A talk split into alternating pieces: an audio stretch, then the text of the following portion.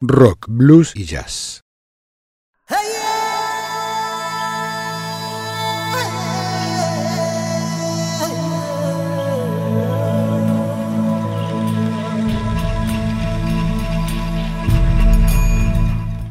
Vivimos dentro de una travesía, sin tiempos ni espacios.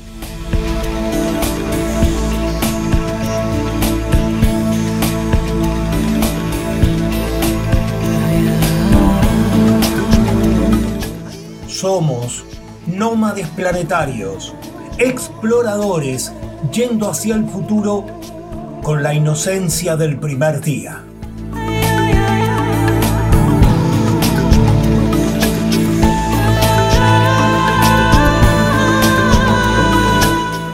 Es lunes, son las 22 horas y comienza Ubik, lo que fue y será.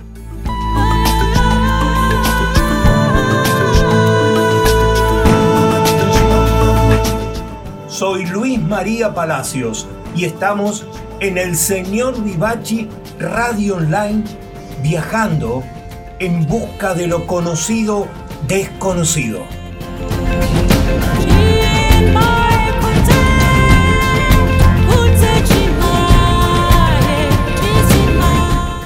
Ubik, un artefacto radial perdido en el infinito.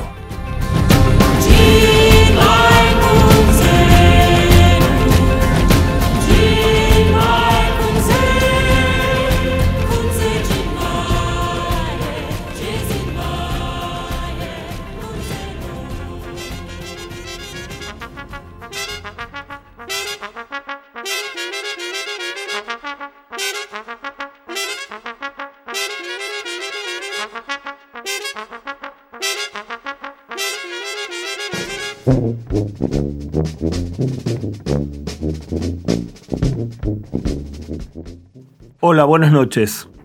Estamos en una nave espacial, radial, incesante, que se prepara, que está casi lista.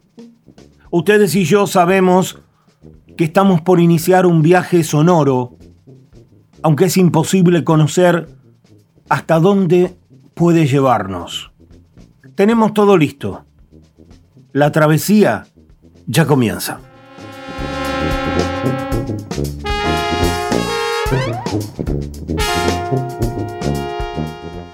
Cada día vivimos en un planeta que funciona como una nave interestelar. Jamás estamos quietos. Nos movemos.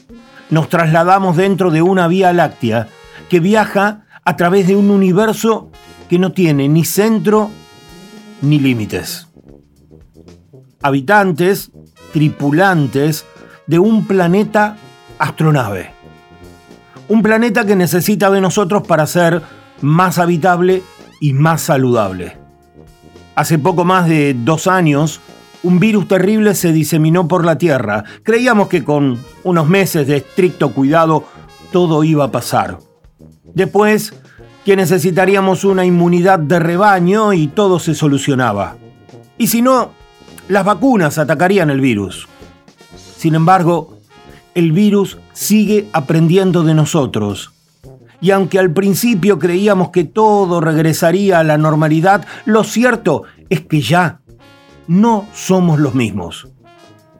Y el planeta sigue necesitando de nosotros, de nuestro cuidado, de nuestra amable y responsable dedicación. Resulta que mientras preparaba el programa, escuchando música, como, como siempre lo hago, de lo más variada, se cruzó un personaje planetario musical que suele filtrarse mientras estoy haciendo algunas cosas. Se trata de Manu Chao. Y entonces recordé este reportaje que vamos a escuchar ahora, que le hicieron hace más de siete años, pero que parece tener una poderosa actualidad. El planeta está en nuestras manos.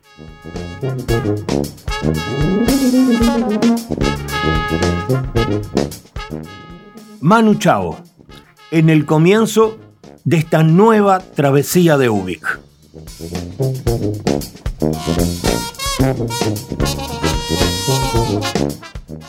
La manera de luchar contra, eso, contra todo eso es muy fácil, es consumir menos. Es la única manera de joderlos, es no comprar. Porque es lo único que les interesa, que compres.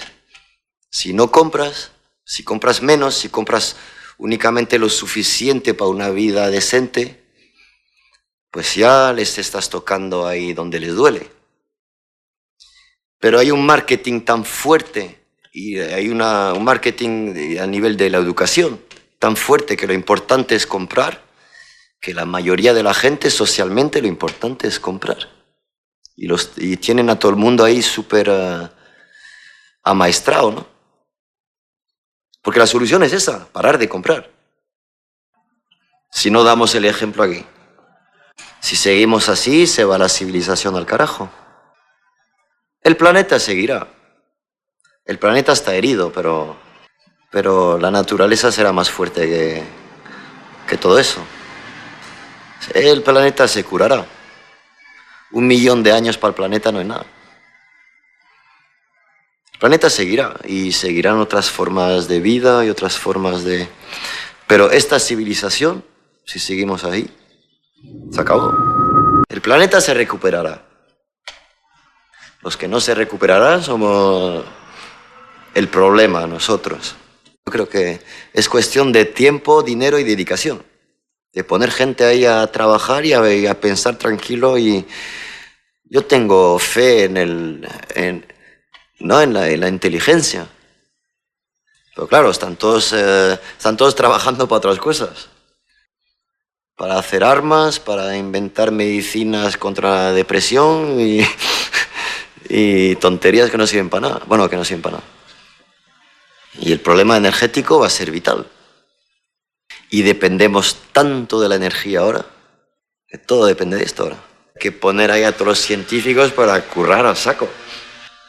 Porque está, está, una energía plausible para todos y limpia, seguro que se encuentra. ahí sí que soy súper optimista. El hombre ha inventado ya genialidades. Esa es la...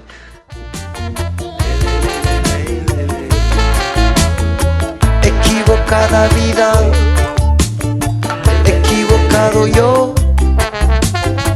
Pena por mi morena, que yo sin ti me hundo en un día tan profundo, en un día sin respiro, lo digo y me confundo, equivocado amor, equivocada tía, equivocados tanto, lo digo y me consuelo, tirándome del pelo, equivocada vida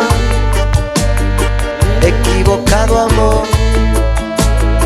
equivocado dolor, equivocado amor.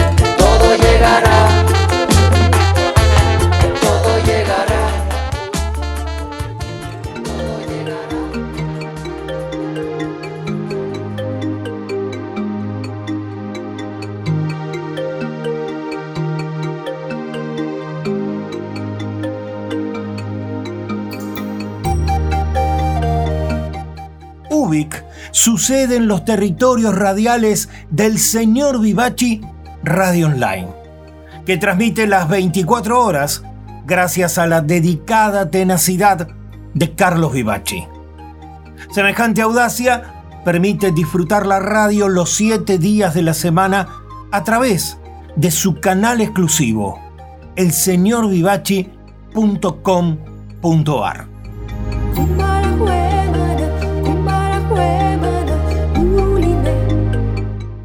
Y es en esta comarca cultural que conviven novedosas propuestas radiales. Los martes a las 20 horas llega el programa de Esteban, inventado y conducido con el estilo creativo de Esteban Jauregui para contarnos historias y personajes llegados desde los planetas musicales. Y rato después, a las 22 horas, sucede Querido Diario. La radio convertida en una maravillosa usina de música y literatura, alquimia creada y conducida por Marcelo Marengo.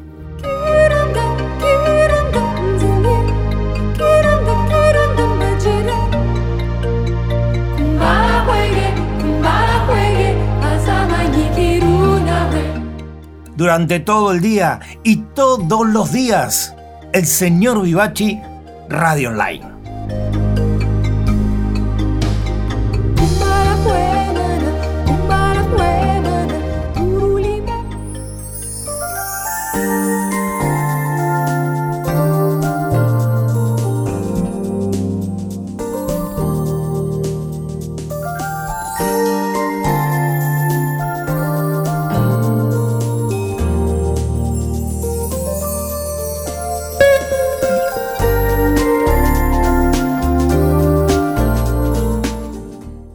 Siento, luego existo.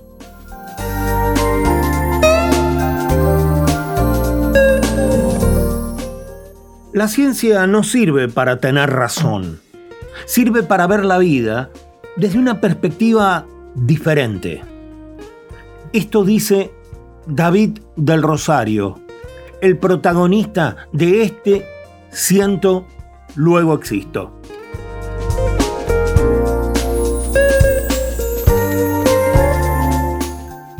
David estudió ingeniería biomédica y se dedica a investigar la mente y el cerebro humano. Diseña experiencias en neurociencia cognitiva y se encarga de divulgar, asesorar y entrenar a las personas en el autocuidado mental, acercando la ciencia hacia nuestros hábitos cotidianos.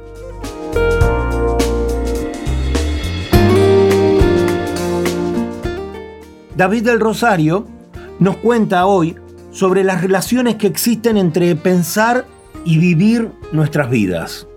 ¿Cómo tomamos decisiones? ¿Cuánta data, cuánta información tenemos al momento de decidir?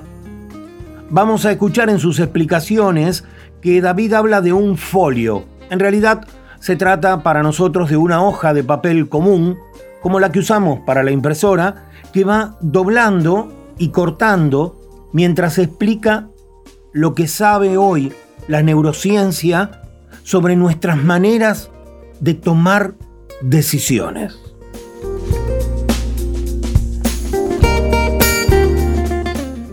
David del Rosario, en ciento, luego existo.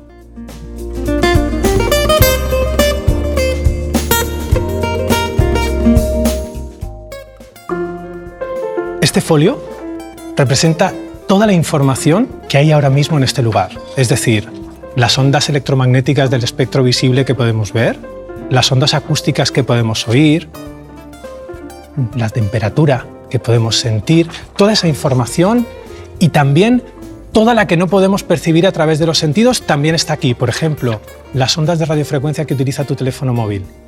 Por ejemplo, los rayos cósmicos que vienen del espacio.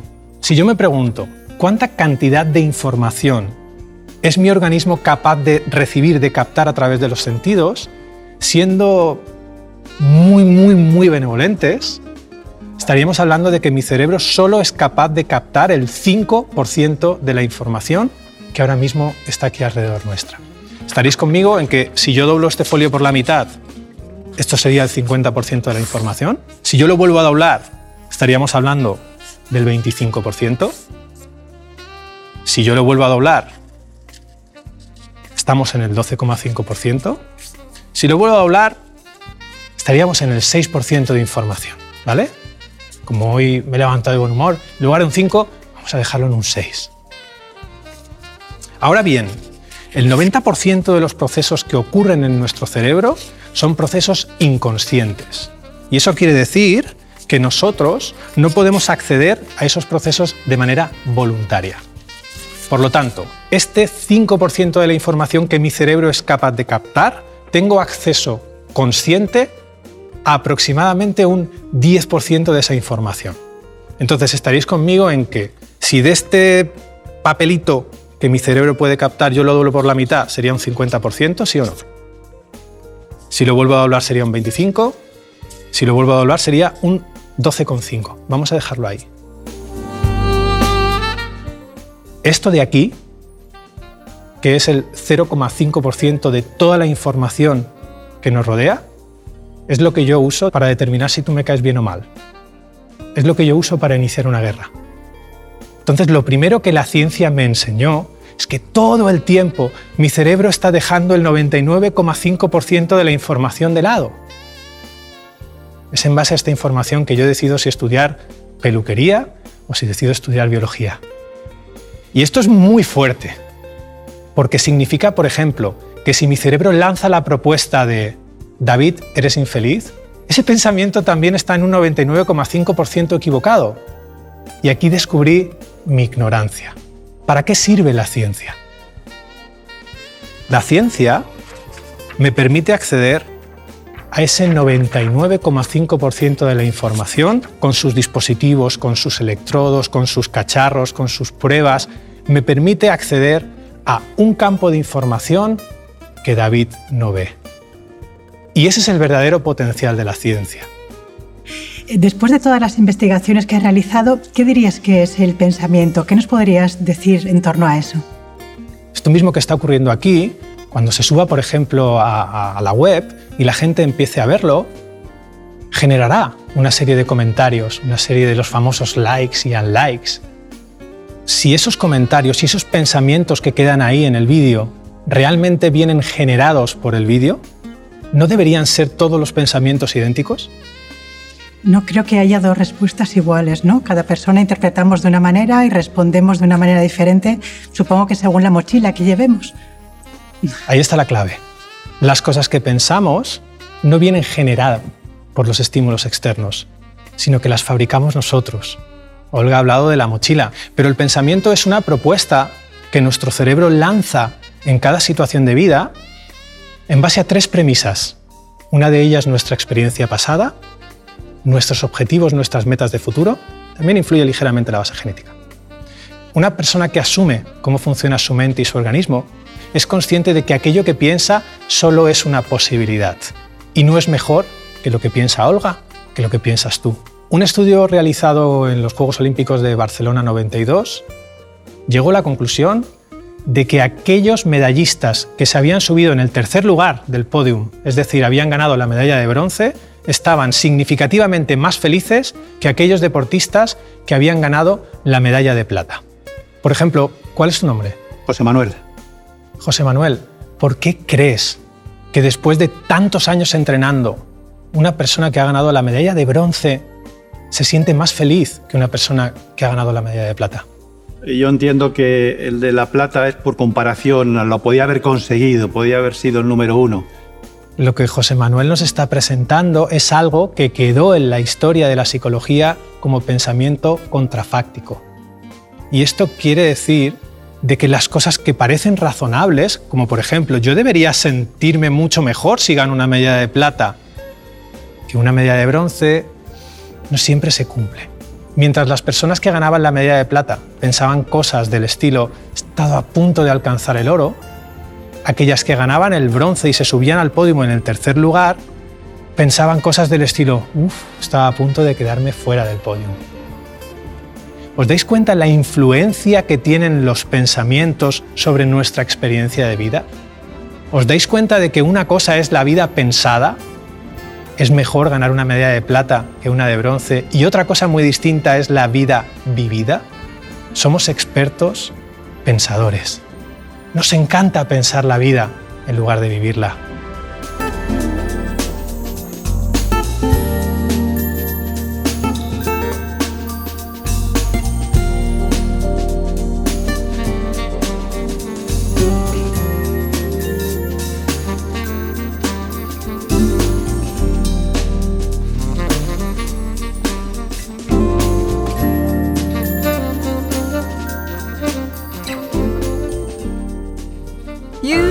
Love me, I say the feeling is mutual.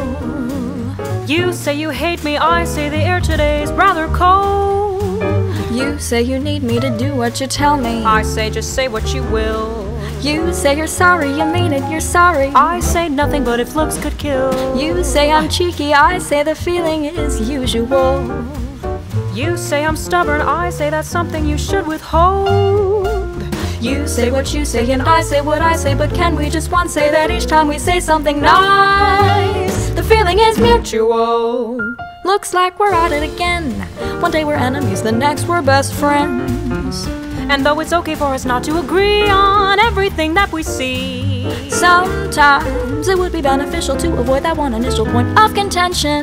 maybe we'd be happier without all this tension. It's worth it to mention When we see eye to eye, we look at the world through the rosiest of specs and nothing ever is complex. but when the clouds come together and we're caught in bad weather, then our vision is blurred. Stuck in our own little storms, we both go unheard.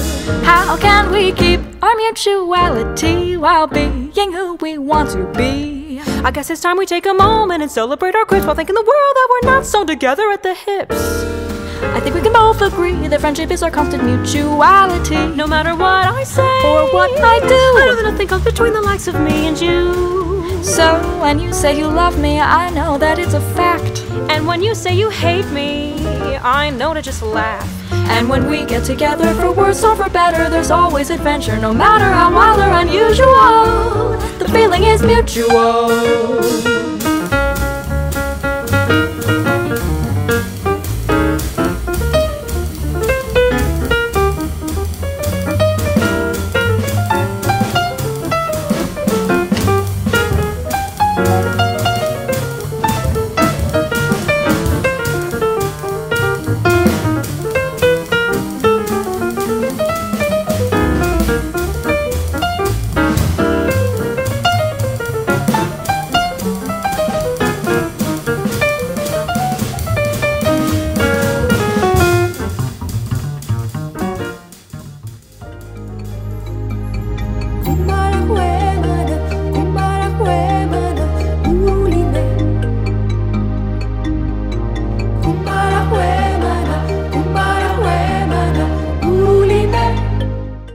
Si seguimos navegando por la programación del señor Vivachi Radio Online, llegamos al día miércoles.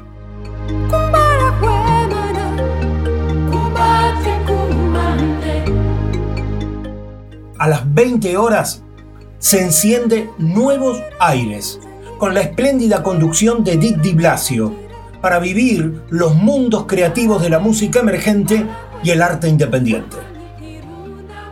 A las 22 horas llega El Señor Vivace, el programa emblema de esta radio. Una poderosa travesía musical con el estilo personal de Carlos Vivace.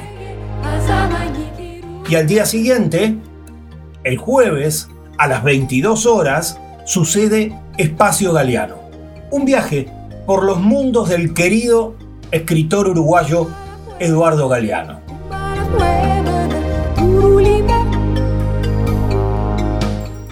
Si hay radio, hay encuentro, hay cultura y hay el señor Vivachi Radio Online.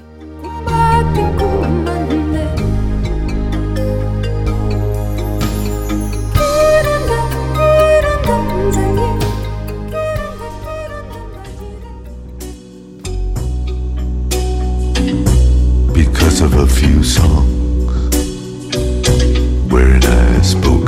industry. Women have been exceptionally kind.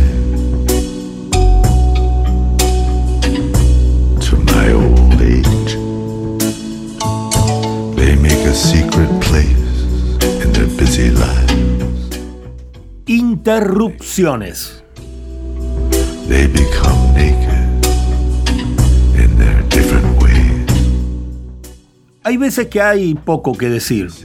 Como por ejemplo que él fue primero poeta y también quiso ser novelista. Y cuando descubrió que no tenía éxito con la literatura, decidió viajar y convertirse en cantautor. Hay mucho, seguramente para contar de él, pero esta noche nos vamos a ir de viaje por su obra poética, la que escribió con su alma de literato, con sus historias contadas desde el hombre y el artista.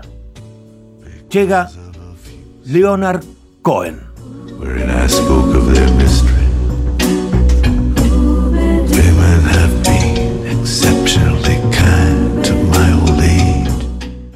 Interrupciones, desde la pluma escritora de Leonard Cohen.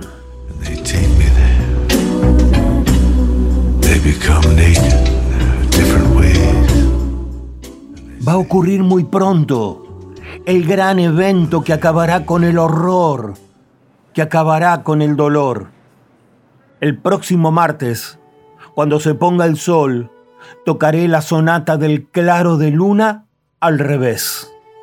Eso anulará los efectos de la loca inmersión del mundo en el sufrimiento de los últimos 200 millones de años. Qué hermosa noche será, qué suspiro de alivio cuando los seniles petirrojos recuperen su tono rojizo y los ruiseñores jubilados levanten sus colas polvorientas, afirmando la majestad de la creación.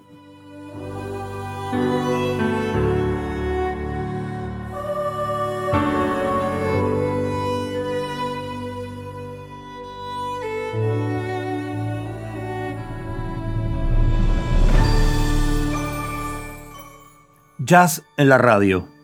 Un revólver del 32 en el cajón del escritorio. Pincel en mano.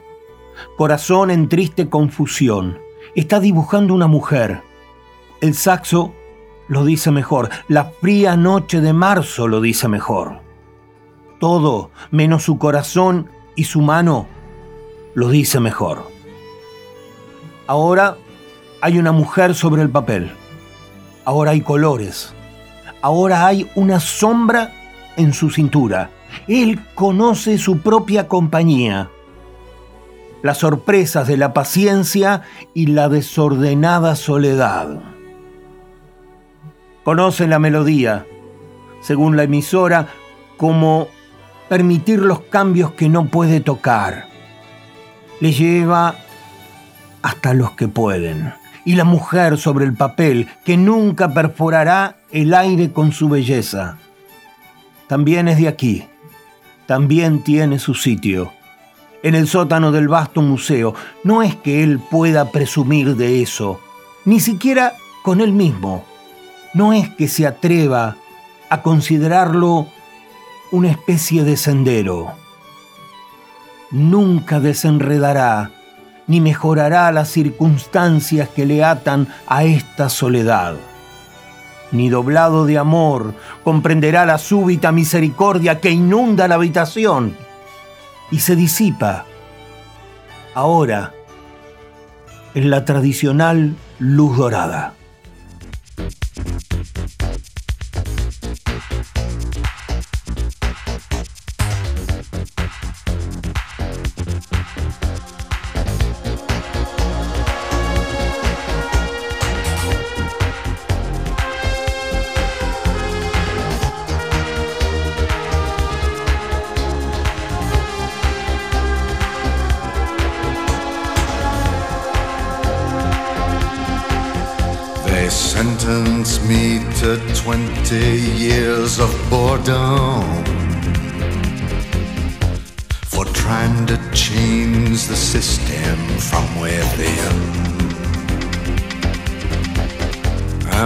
Coming now, I'm coming to reward them. First, we take Manhattan. Then we take Berlin.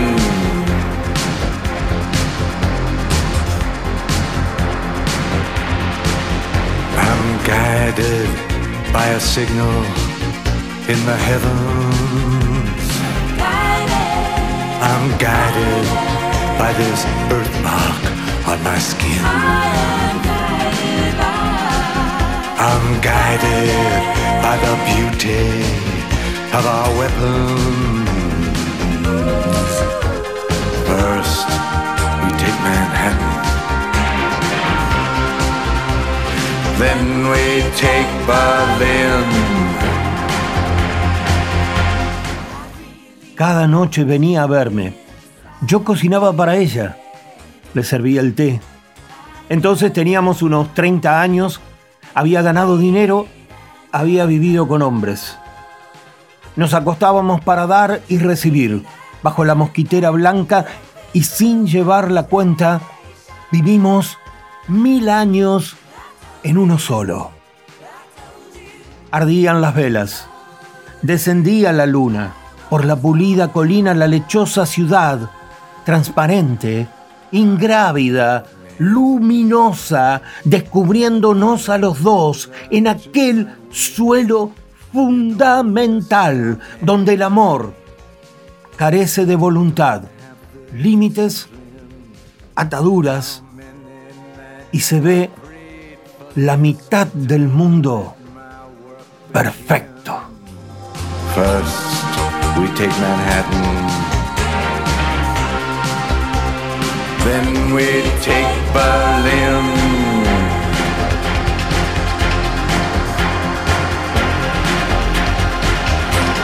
I don't like your fashion business, mister. Se perdió la guerra. Se firmó el tratado. No me agarraron. Crucé la frontera. Tuve que dejar mi vida atrás. Tenía un nombre, pero da igual. La victoria fue tan completa que algunos de ustedes quisieron guardar un recuerdo de nuestra pequeña verdad. El paño que tejimos, las herramientas que utilizamos, los juegos de suerte de nuestros soldados, las piedras que tallamos, las canciones que hicimos. Nuestra ley de paz, que entiende que el marido dirige y la esposa gobierna. Y todo esto, expresiones de la suprema indiferencia que algunos llaman amor. La suprema indiferencia que algunos llaman destino. Pero nosotros teníamos nombres más íntimos, nombres tan profundos y nombres tan verdaderos que se han perdido para mí y para vos han muerto. No hay ninguna necesidad de que esto sobreviva. Esta es la verdad que vive y la verdad que muere. Esta es la verdad que vive y la verdad que muere. No sé cuál es, así que da igual. Yo no podría matar como vos matás. No podría odiar. Lo intenté y fallé. Nadie puede ver el gran plan o quién será el último de los suyos. La historia se ha contado con hechos y mentiras. El mundo es tuyo. Así que da igual. Esta es la verdad que vive y la verdad que muere. Father's Day, and everybody's wounded. Sigue tu camino. Yo también lo seguiré. Leonard Cohen.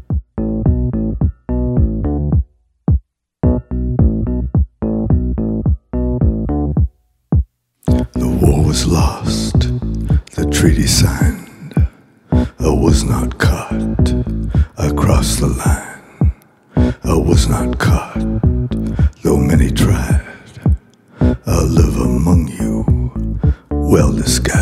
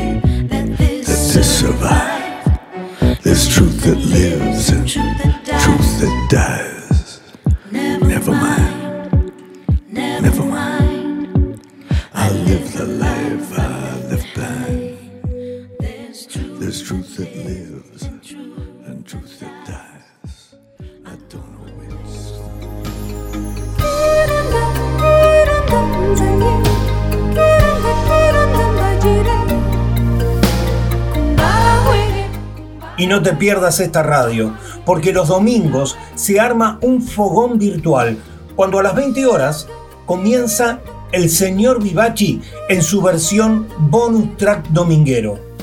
Hay música, con historias y con el valioso aporte de los oyentes.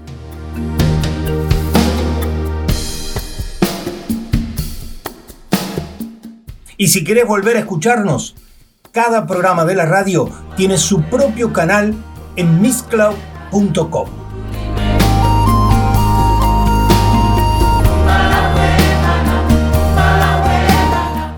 Y por favor, la radio se sostiene también con el aporte de los oyentes. Si querés, y está a tu alcance, en esta página tenés un link para aportar lo que puedas, lo que quieras, y así colaborar para sostener viva esta locura cultural y radial. Muchas gracias.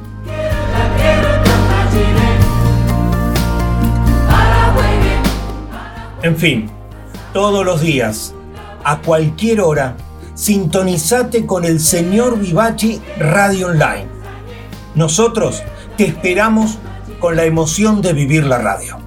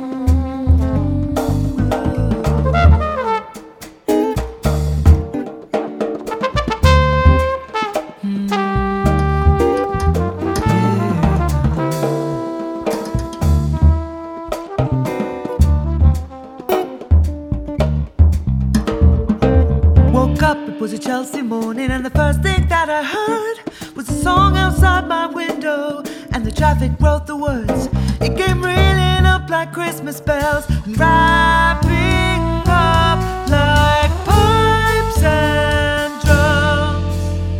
Won't you stay? We'll put on the day, and wear it till the night comes.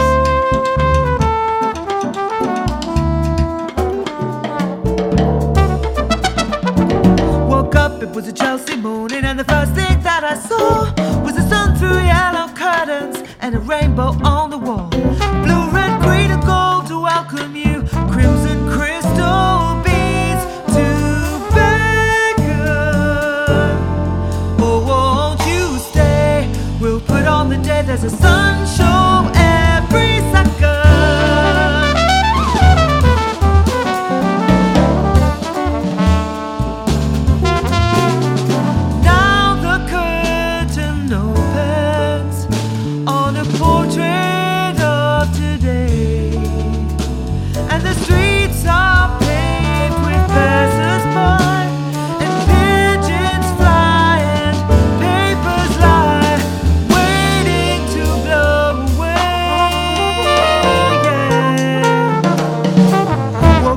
was a Chelsea morning, and the first thing that I knew, there was milk and toast and honey, and a bowl of oranges too.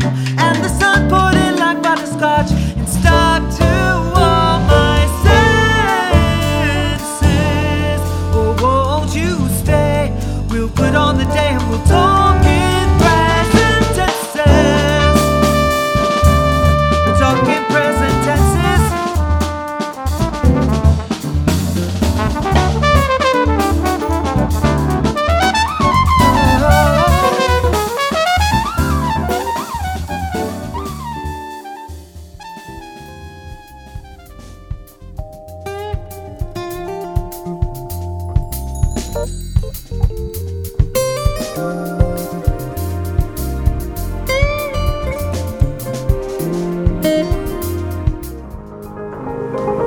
Yo creo que el trabajo de un artista es como el trabajo de un maestro, como el trabajo de un enfermero, es bueno, estar al servicio y de algo que va más allá de él, ¿no?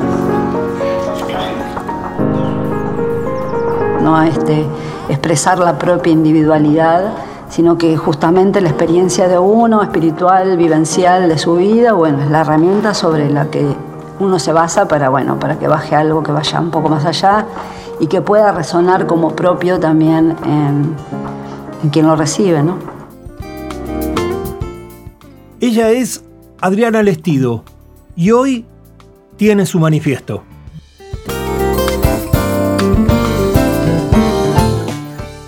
Adriana es la fotógrafa argentina más reconocida y premiada a nivel nacional e internacional, ganadora de la prestigiosa beca Guggenheim y una mujer que ha sabido trascender a través de sus obras fotográficas. Y como siempre, la vocación se inicia en la infancia, en la vida del barrio donde uno nace. Aunque no lleguemos a ser totalmente conscientes de eso, aunque no exista un momento especial, un día en que todo ocurre, la vocación es una construcción que sucede mientras ocurre la propia vida, tal como lo cuenta Adriana Lestido.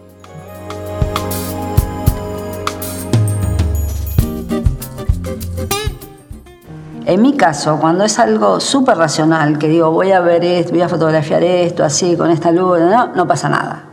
Eh, pasa cuando es más la cosa de que estoy así en actitud de ver, la entrega y estoy ahí y hago imágenes y donde no pienso nada tanto y estoy, me siento como eh, poseída por la cámara de alguna forma. Una de las primeras fotos que hice están en mi primer rollo, como corresponde, es una imagen de mi madre, que me di mucho tiempo después que estaba en mi primer rollo. Lo fotografiaba a ella, a mis hermanos, fotografié mucho, a mi viejo también, a gente del barrio. Eso era mi entorno, yo los amigos, esas eran mis primeras fotos.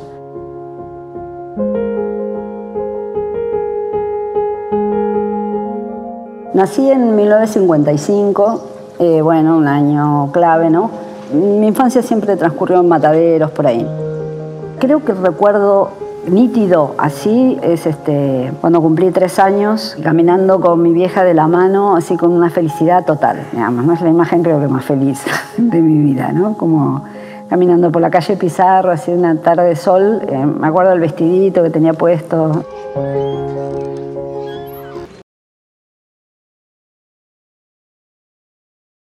No sé cómo surgió la idea de hacer cine. Como que fue la primera elección eh, eh, donde sentía que era por ese lado. Durante los días 7 y 8 de julio se han llevado a cabo en la ciudad de Había ido a un festival de cine que se hacía en Gessel, donde bueno, había ido con un grupo de mis compañeros y Carlos Brigo, que era fotógrafo ya, y llevó su cámara. Y me pareció que no podía ser que no supiera manejar una cámara de fotos. Y al poco tiempo vi que en la casa del fotógrafo daban un curso gratis, pero siempre lo pensaba más en función de cine, eh, saber fotografía. ¿no? Y, y entonces hice el curso, era un curso mínimo, y fue realmente una revelación, por usar, eh, porque fue así, ahí sí que se abrió algo fuerte. ¿no?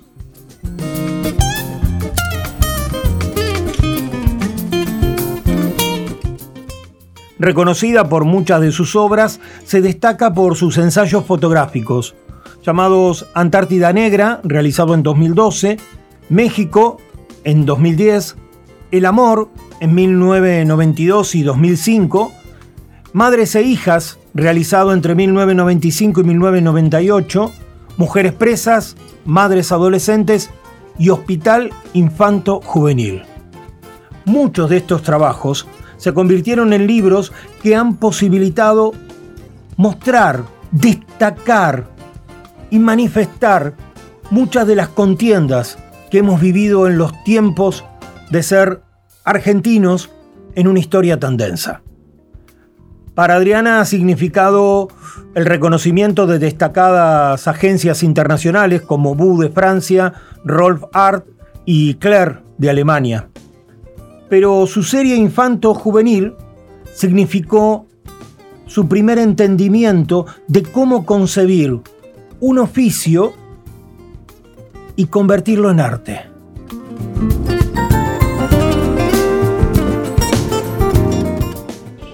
Yendo al Borda, veía las, las ventanas del infanto juvenil, ¿no? De- del el hospital infanto juvenil a la entrada del Borda.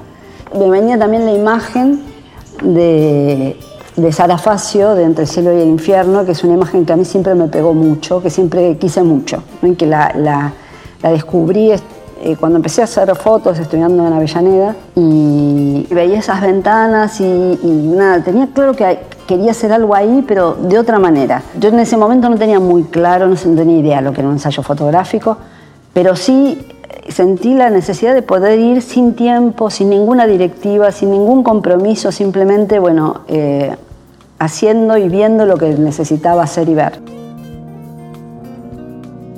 La primer muestra individual fue la del Infanto, que también lo expuse en el 88. Me acuerdo que los- lo mostré con mucho miedo, no sabía muy bien cómo iba a llegar y nada, no sé. Y fue muy lindo, ¿no? Como todo lo que me volvió de esa muestra. Eh, cuando fue la retrospectiva en el 2008, que las volví a editar, bu- busqué los contactos, este, eh, copié fotos que en su momento no había copiado y me impresionó, me acordaba el nombre de todos los chicos. No sé, es entrañable. Tengo mucho cariño a esas fotos y, a la experiencia de haber estado ahí. Es, bueno, la cosa emocional de los chicos, ¿no? Y- y nada, y también sentía muy claramente lo que fui sintiendo siempre en otras situaciones, que yo podía haber sido ¿no? uno de ellos, ¿no? Como, es como si a veces se borrara un poco, bueno, porque soy yo, porque no soy ellos, ¿no?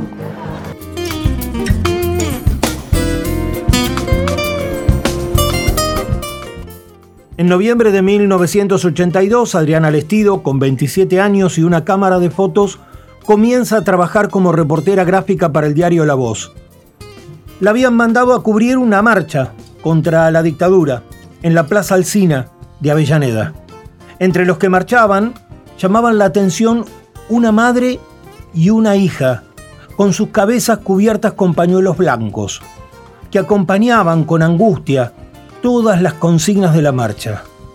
Adriana esperó unos minutos hasta que la madre alzó a la nena y entonces, en una foto histórica, logró testimoniar la dignidad y la tristeza más profunda de aquellos tiempos.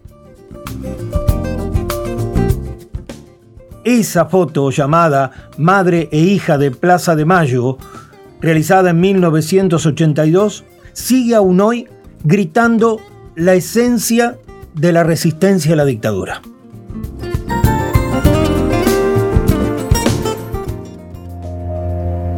Era muy, una imagen muy potente, ¿no? la de la nena llorando con el pañuelito blanco. Y todos los fotógrafos, eh, bueno, se pusieron a fotografiar a la nena, eh, incluso a Oscar, ¿no?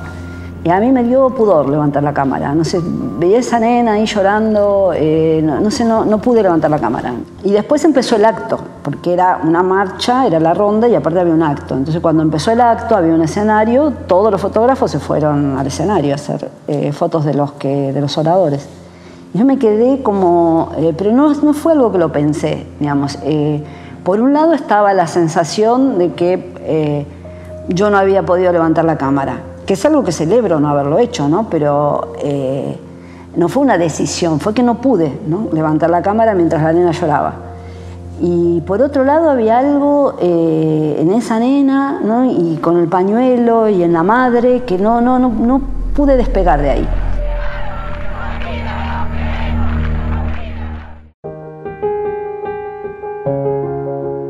es una imagen eh, que tiene vida propia y entonces fue creciendo con el tiempo y, se la apropian todos. Eh, obvio que está siempre, todos los 24 de marzo está presente, pero aparte, bueno, la usan las feministas, tiene múltiples eh, y me encanta que así sea, ¿no? Es como que esa apropiación que hubo de la imagen y la resonancia que tienen tanta gente, ¿no? Desde distintos lados. Y me encanta aparte que sea, hay, hay mucha más gente que conoce la imagen que la que me conoce a mí. Y está buenísimo que eso pase. ¿no? Yo creo que eso es eh, lo máximo que puede pedir un creador, ¿no? la vida propia de su trabajo más allá de él, o que su trabajo lo trascienda.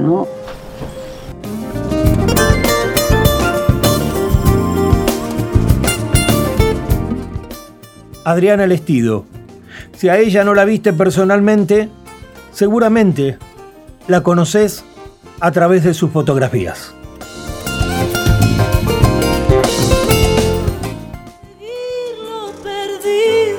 Y el mirar es como, no sé, yo la, imagen que tengo del mirar es, este. Es, como dos ríos gemelos, como, como hay una canción muy bella así de Van der Mole que canta con Silvia Iriondo, ¿no? Como que él lo dice muy poéticamente. Eh, pero eh, para mí es eso, ¿no? Es como que de alguna manera como eh, fluir con lo que se está mirando, ¿no? Y de ahí, bueno, que surja lo que tiene que surgir, ¿no? Pero acompañar lo que se mira, ¿no? De alguna manera eso para mí, de poder fundirse en el otro, de poder desaparecer, digamos, y para poder realmente estar en lo que se mira, ¿no? Como, a su vez yo creo que eso es el ver, ¿no? Como estar en lo que es. Para eso la personalidad tiene que desaparecer, ¿no? como, porque nada, hay que conectar desde un lugar más esencial. ¿no?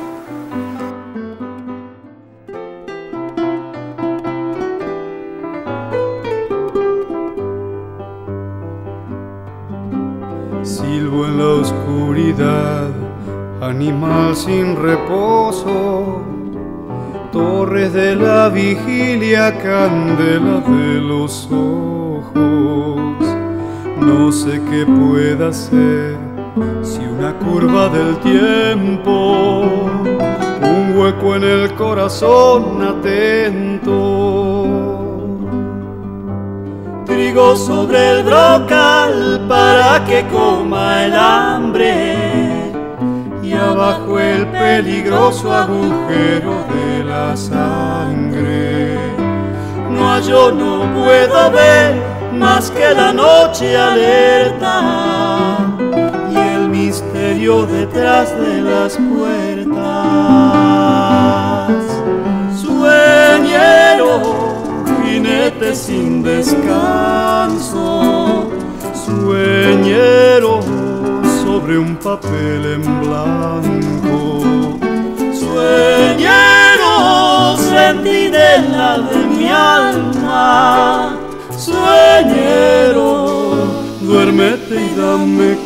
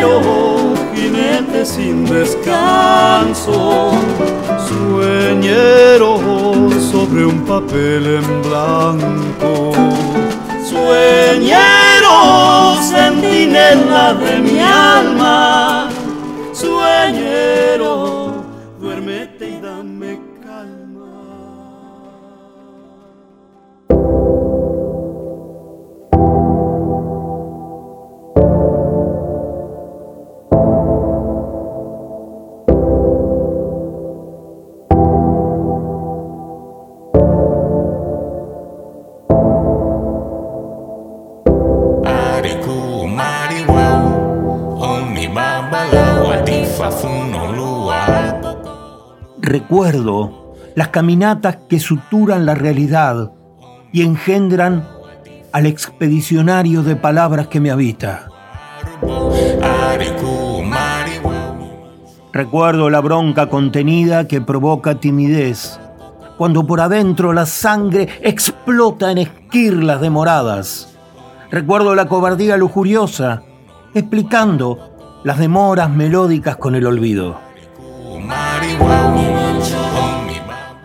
Recuerdo que nunca llegué a tiempo porque siempre sucedía antes. Recuerdo que sangraba sin palabras porque si gritaba, cauterizaba la condena.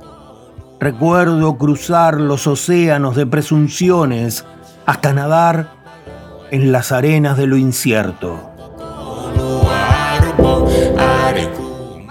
Recuerdo las pinceladas de lo inútil, en el transcurso febril de los minutos hacia la contienda con la nada. Recuerdo deambular por la ruta en un sopor que denuncia carcajadas. Recuerdo la torpe intensidad de la tarde para desbordar la inmensidad de los sabores en el planeta deshabitado. Recuerdo las veredas onduladas de raíces, embadurnando de hojas secas las huellas que deja el ronroneo del mar a lo lejos. Recuerdo el consuelo de aquellos abrazos que todavía me laten en las huellas que me dejaron tus manos. Recuerdo las autopistas del sueño arbolado que gritan la distancia que te sueñan.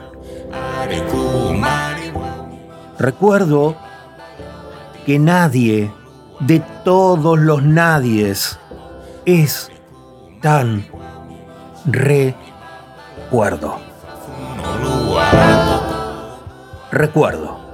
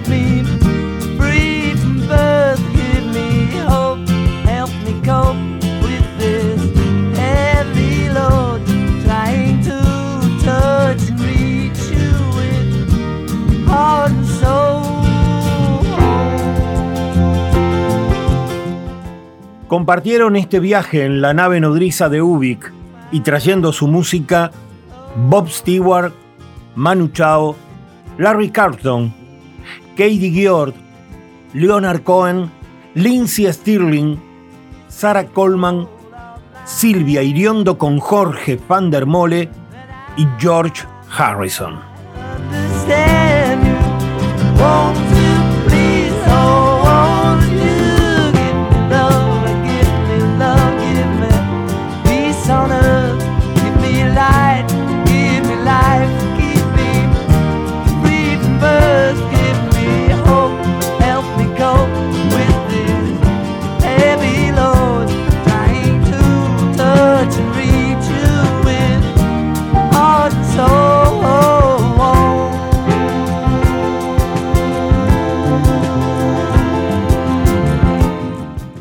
Tenemos la responsabilidad de cuidar este planeta. Es nuestra misión vital, porque es el único lugar habitable que tenemos.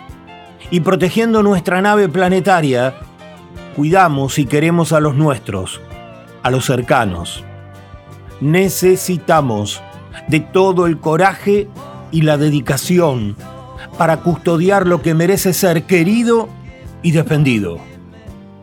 Recuperemos entonces los hábitos de higiene, protección y cercanías. Y por sobre todo, paren la guerra ya mismo. Deseamos vivir en paz. Este es nuestro planeta y tenemos que cuidarlo. Buenas noches y buena vida.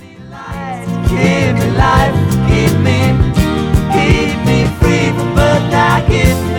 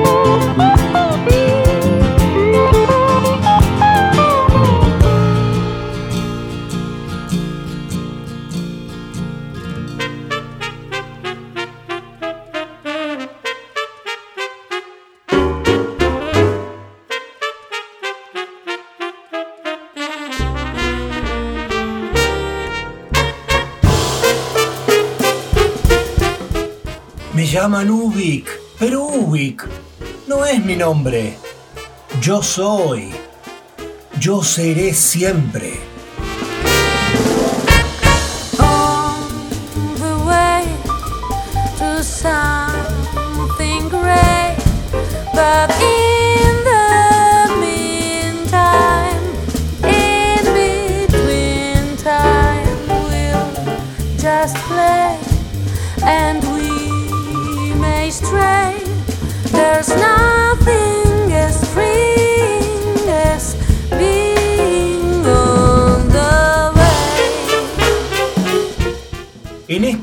Que nunca termina, nos quedamos reabasteciendo sensaciones, emociones que nos ayuden a descubrir nuevas aventuras.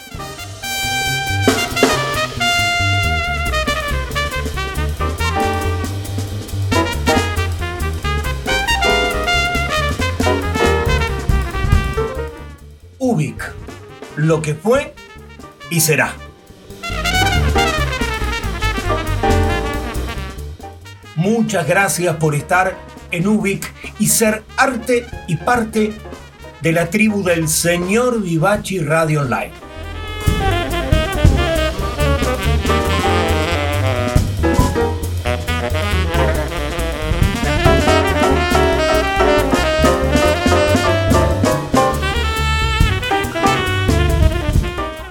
Porque desde el planeta de las preguntas infinitas, esto ha sido Ubik.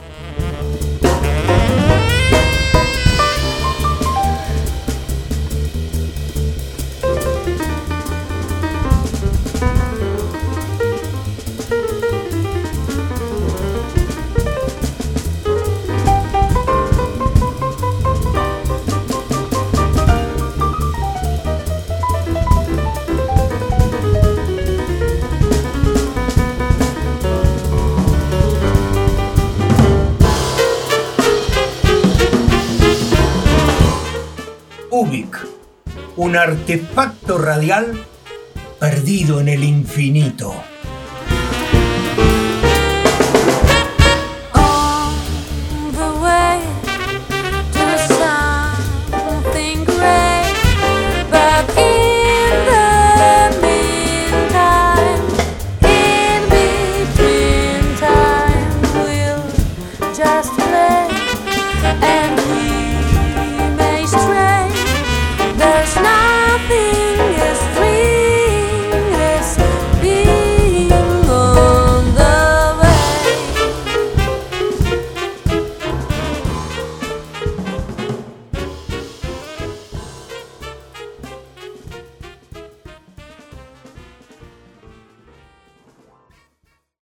blues y jazz.